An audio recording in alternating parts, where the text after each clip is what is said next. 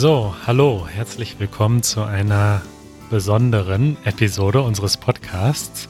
Ich glaube, es ist das erste Mal. Ich bin hier heute ganz alleine. Es fühlt sich etwas komisch an, so ganz allein ohne Kari oder irgendwem äh, hier in ein Mikrofon zu sprechen. Äh, Kari ist äh, im Urlaub zusammen mit Janusz und ihrer Familie. Das äh, hatte sie ja schon erzählt äh, im letzten Podcast. Und keine Sorge, wir werden sie gleich trotzdem hören, denn wir haben uns heute überlegt, wir machen mal eine kleine äh, Fragen-Episode und beantworten mal wieder ein paar Fragen. Fragen könnt ihr uns schicken über easygerman.fm. Äh, und ähm, ja, dann würde ich sagen, äh, geht's jetzt schon direkt los. Eure Fragen.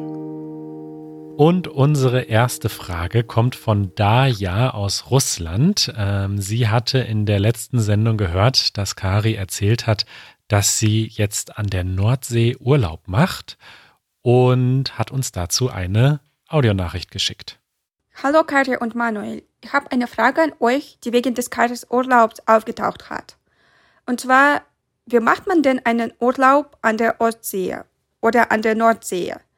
Die sind doch ziemlich kalt und gar kein Mittelmeer. Ja, hallo Manuel und hallo Daya. Äh, ich grüße euch von der Nordsee. Äh, wir versuchen jetzt hier tatsächlich eure Frage live von der Nordsee zu beantworten. Äh, bei mir sind Janusz. Hallo Janusz. Hallo. Außerdem habe ich hier noch Doro, meine Mutter. Hallo Daya. Und Ali, mein Vater ist auch dabei. Hallo, hallo. Ja, wir sitzen jetzt hier gerade in List. Das ist der nördlichste Ort in Deutschland. Er ist schon auf der Höhe von Dänemark. Gegenüber von uns, wir sitzen hier im Hafen, sieht man schon die dänische Küste, also sehr nördlich. Janusz, was beobachtest du hier um dich herum? Ich beobachte um mich herum einen ziemlich großen Platz mit äh, Häusern links und rechts rum. Und ähm, ganz viele davon sind Restaurants und dann auch so Souvenirgeschäfte. Sehr viele Touristen gibt es hier und sehr viele Möwen, die Lärm machen und ein bisschen langsam nerven. Ja, Daya, du hattest ja gefragt, ob man an der Nord- und Ostsee überhaupt Urlaub machen kann, weil es viel zu kalt ist. Äh, dazu frage ich direkt mal äh, meine Mutter, Doro.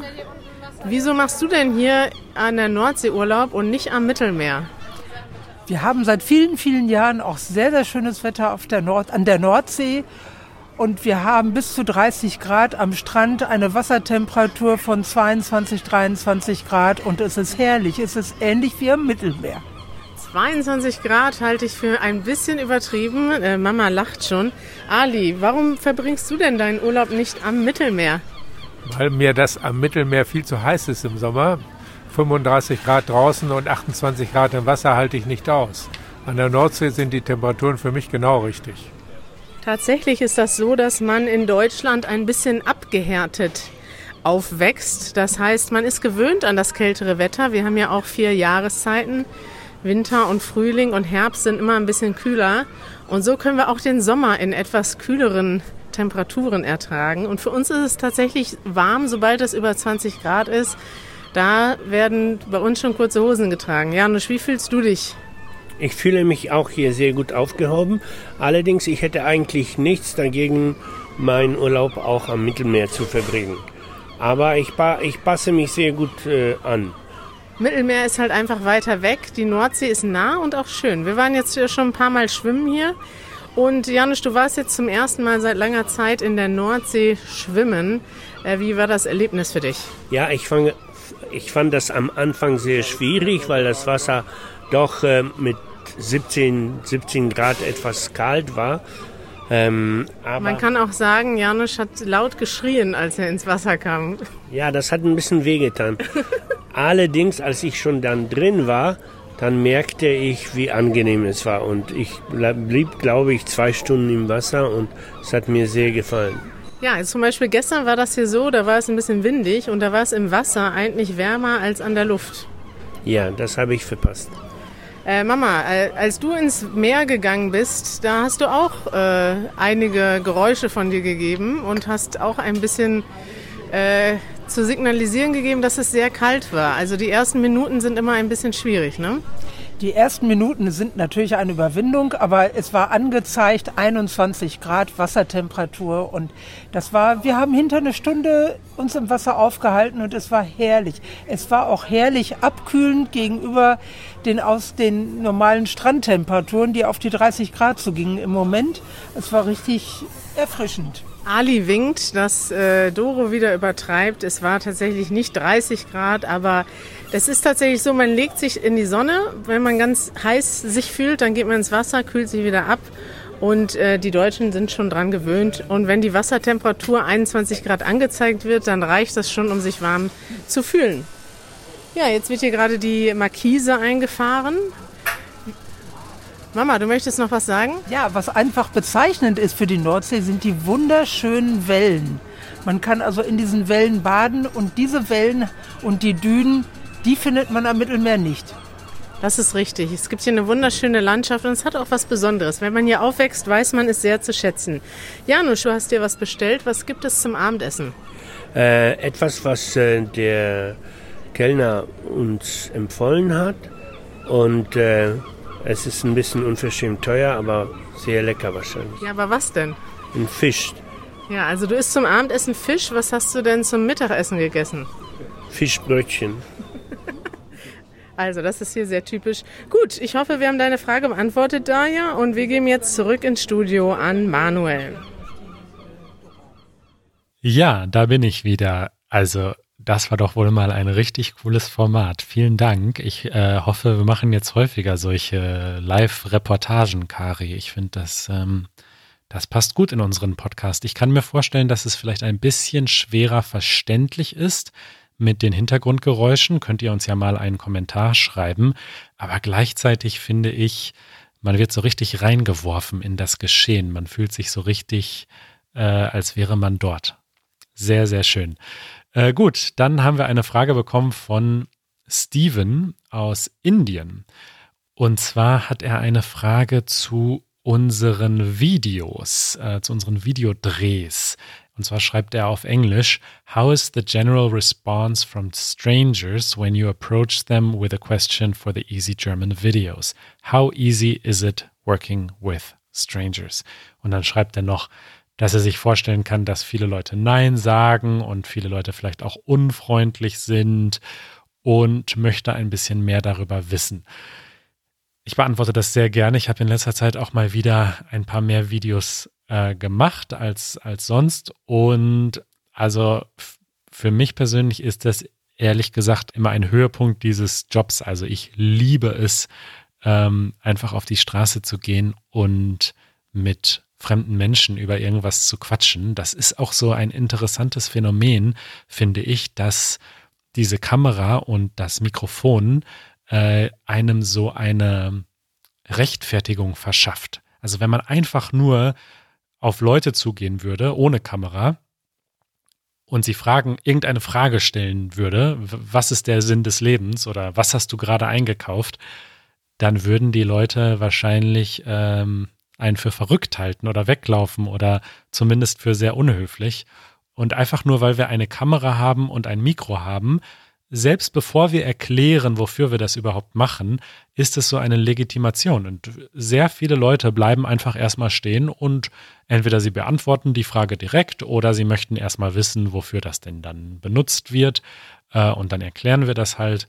Aber ja, einfach, einfach dadurch, ähm, dass man irgendwie ein Mikro in der Hand hat, hat man diese Berechtigung, diese Fragen zu stellen. Und das fühlt sich für mich wie so eine Superkraft an manchmal. Also, dass ich einfach sozusagen mit fremden Menschen über alles Mögliche reden darf. Ich finde das total schön. Und du hast natürlich recht, Steven. Ähm, viele Leute sagen nein, haben keine Zeit oder keine Lust. Ich würde mal so sagen, mindestens die Hälfte, wenn nicht eher noch zwei Drittel der Leute sagen nein. Ja, wahrscheinlich mindestens zwei Drittel. Ähm, kommt auch ein bisschen auf den Tag an. Sicher auch, wie man selbst drauf ist. Wichtig ist, dass man immer lächelt und selbst gut drauf ist. Ähm, und klar, die, die Antworten sind ähm, immer durch die Bank und das ist vielleicht ähm, etwas, was viele nicht wissen, aber natürlich schneiden wir vieles raus. Also es kommt immer so ein bisschen auf das Video an, aber mh, mm, also es kann durchaus sein, dass wir eine Stunde Material haben für ein Video, was dann acht bis zehn Minuten ist. Ähm, also der Großteil fliegt raus und, ähm, und wir versuchen einfach die interessantesten und schönsten und lustigsten äh, Momente in den Videos zu behalten. So, dann geht es weiter mit einer Frage von James aus Irland und er hat uns auch eine Audionachricht geschickt. Hallo Kari, Manuel und Janusz. Mein Name ist James und ich komme aus Irland. Ich finde euer Podcast mega toll und es ist super hilfreich beim Deutschlernen. Ich studiere Physik und ich bin momentan in Deutschland in München für ein Praktikum. Mein Praktikum ist beim Kernfusion-Reaktor im Max-Planck-Institut für Plasmaphysik. Nächste Woche werde ich Hamburg und Berlin besuchen. Also meine Frage für heute ist, was sind die größten Unterschiede zwischen Bayern und Norddeutschland? Ciao!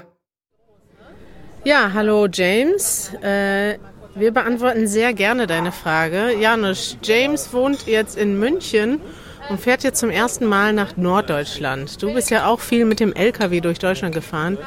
Was sind denn die Hauptunterschiede zwischen Bayern und Norddeutschland?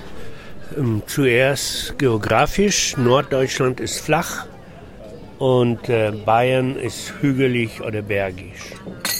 Und dann linguistisch. Die Bayern benutzen einen sehr starken Dialekt. Und kaum zu glauben ist, dass die Norddeutschen noch unverständlicher sprechen. Was? Wenn die, wenn die Bayern bayerisch sprechen, dann verstehe ich vielleicht jedes fünfte Wort.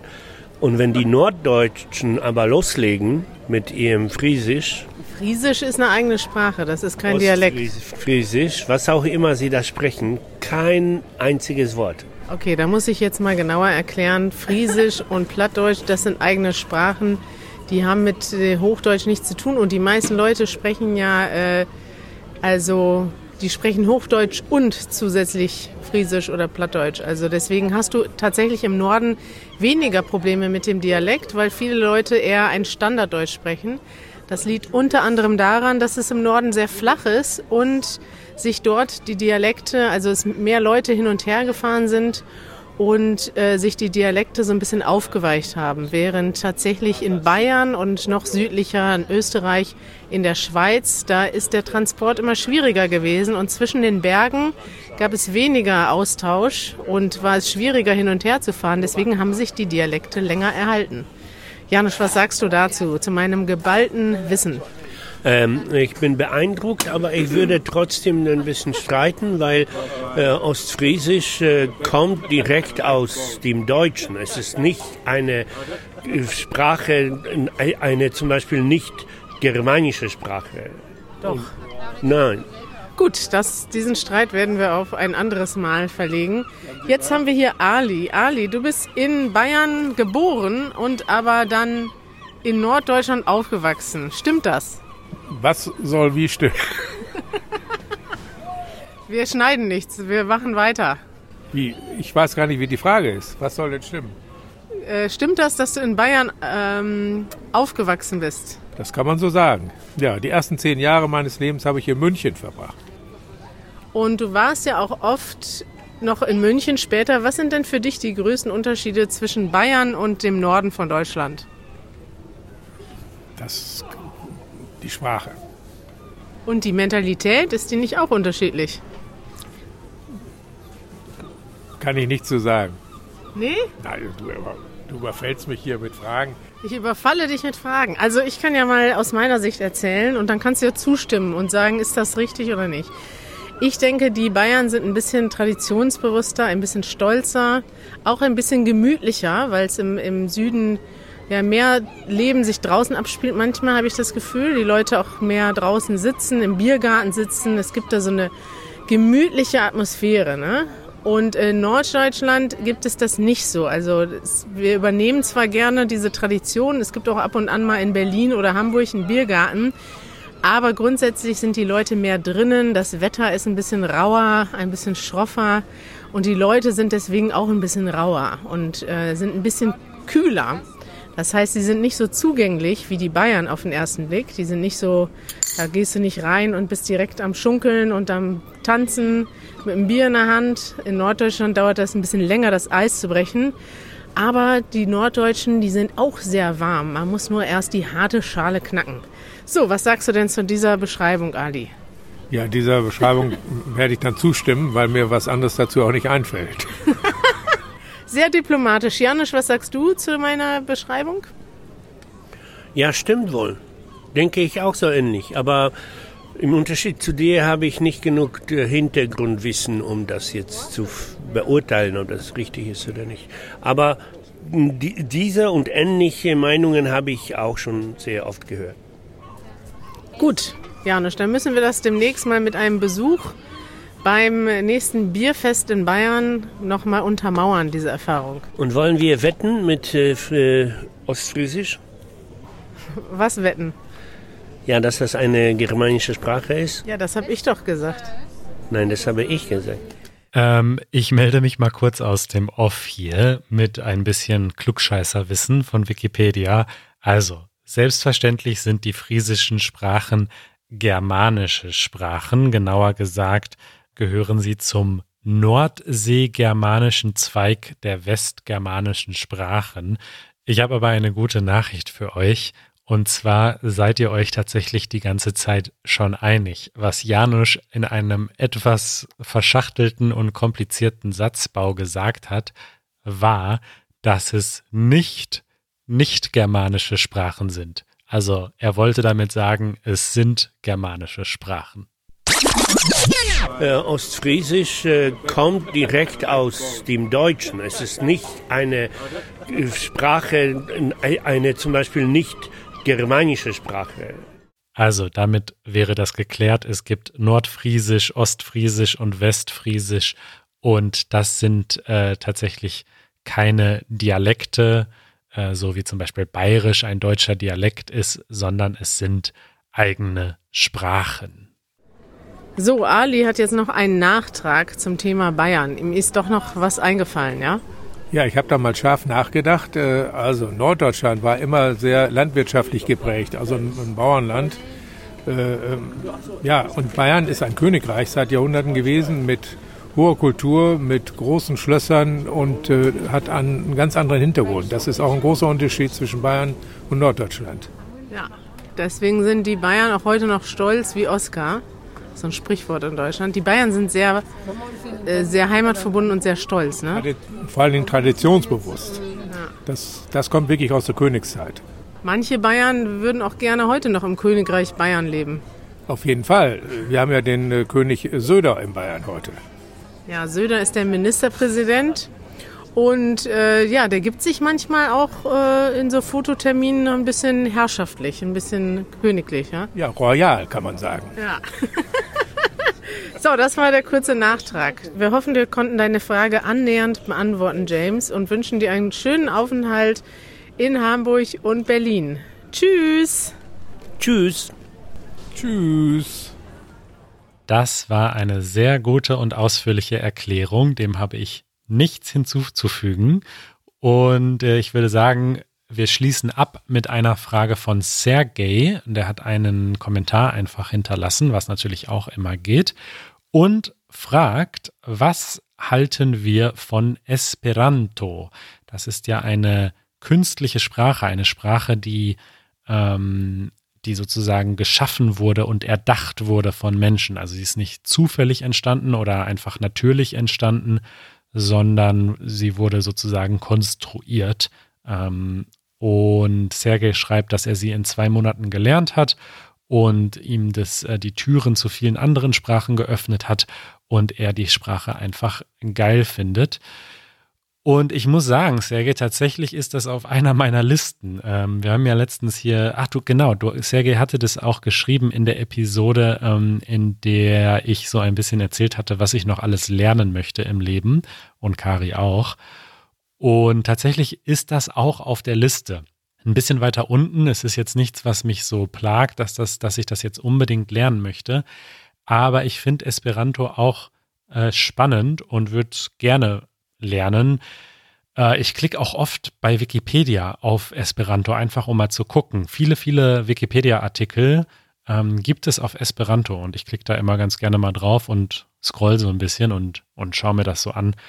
Ähm, ja, die Frage ist halt, wie, wie nützlich es dann am Ende ist. Also du hast jetzt geschrieben, dass es dir bei anderen Sprachen geholfen hat. Das ist natürlich gut ich hätte dann schon irgendwie auch so den Anspruch oder das Ziel, dass ich mich mit irgendwem dann auf Esperanto unterhalte. Und vielleicht wäre das ja in gewisser Weise auch dann so eine Geheimsprache, die man mit jemandem hätte. Das klingt eigentlich ziemlich cool. Vielleicht sollte ich das mal, dieses Ziel ein bisschen nach oben setzen auf meiner Liste. Spannend auf jeden Fall und äh, cool, dass du das einfach mal so nebenbei in zwei Monaten gelernt hast. Ja, das war's für heute. Ich bin gespannt, was ihr von diesem etwas neuem experimentellen Format haltet. Schreibt uns gerne mal einen Kommentar auf äh, der Episodenseite oder auf Patreon, wenn ihr ein Mitglied seid. Und ähm, ja, in diesem Sinne, ich wünsche der Familie Schmidt hiermit einen schönen Resturlaub. Liebe Grüße und wir hören uns bald.